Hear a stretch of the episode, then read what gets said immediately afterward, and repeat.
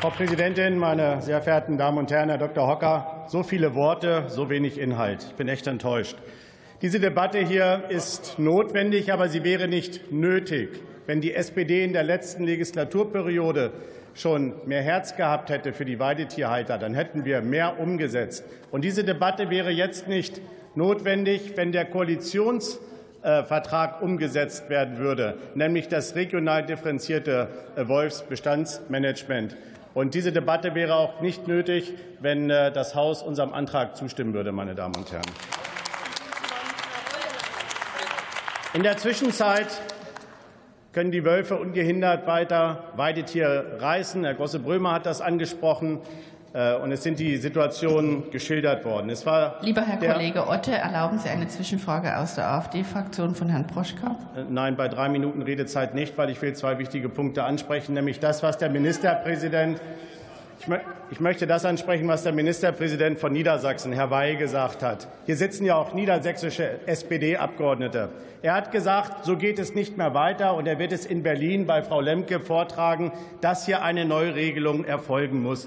Ich hatte die Vorstellung, dass der niedersächsische Ministerpräsident, auch wenn er von der SPD ist, mehr Einfluss hat. Und ich frage Herrn Dr. Mirsch und ich frage auch Herrn Klingbeil, wie setzen Sie denn diese Worte um, die Herr Wey gesagt hat? Oder sind das nur Lippenbekenntnisse? Und ich gucke auch mal jetzt zur FDP und lieber Herr Kollege Hocker, ich mache Ihnen mal einen Lösungsvorschlag. Als wir mit der SPD in der Großen Koalition waren, wollten die auch nichts von Weidetierschutz äh, hören. Dann haben wir eine Anhörung gemacht und dann haben wir das in den Koalitionsausschuss gebracht und haben den 45a Bundesnaturschutzgesetz gemacht. Bringen Sie das doch einfach auch in den Koalitionsausschuss. Mit Herrn Klingbeil haben Sie doch vermeintlichen äh, Unterstützer. Es Herr sind Kollege nur. Lippenbekenntnisse und den Weidetierhaltern hilft das überhaupt nichts, was Sie hier machen, meine Damen und Herren. Herr Otte, es gibt eine zweite Zwischenfrage von, äh, aus den Reihen der Grünen. Äh, Frau Präsidentin, nein, ich möchte gerne durchsprechen. Ich habe eben AfD abgelehnt, dann lehne ich natürlich auch äh, die Grünen ab. Also grundsätzlich gut. Weil ich will auf das eingehen, was wirklich notwendig ist. Und das BMU hat Signale gesendet, dass sie Veränderungen durchführen wollen. Ich habe selbst das seriöse Gespräch gesucht mit Ihrem Haus, mit Ihrer Staatssekretärin.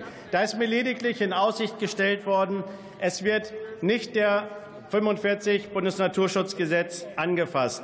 Es wird keine Allgemeinregelung geben. Es wird lediglich wieder eine Erweiterung von Ausnahmezuständen gehen. Und das hilft der Situation nicht. Ich möchte Ihnen, Frau Ministerin, mitgeben. Erstens. Wir brauchen wolfsfreie Gebiete für den Hochwasserküstenschutz und für die Almen.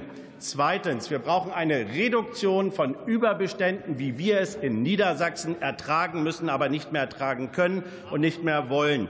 Und drittens brauchen wir einfach das, die Umsetzung des Koalitionsausschusses, nämlich ein regional differenziertes Wolfsbestandmanagement. Und viertens brauchen wir die Veränderung des 45a Bundesnaturschutzgesetzes, weil nicht mehr ein Wolf angreift, sondern verschiedene Wölfe angreifen. Und am Ende brauchen wir die Meldung der Bundesregierung, nämlich dass der günstige Erhaltungszustand längst erreicht ist. Die Kommission hat klare Signale gesendet, dass sie genau darauf wartet. Kein Abschuss ist auch keine Lösung. Und ich sage Ihnen, erst wenn das letzte Weidetier verschwunden ist, dann werden auch Sie feststellen, dass der Wolf, das größte Raubtier, kein Vegetarier ist. Herzlichen Dank für die Aufmerksamkeit.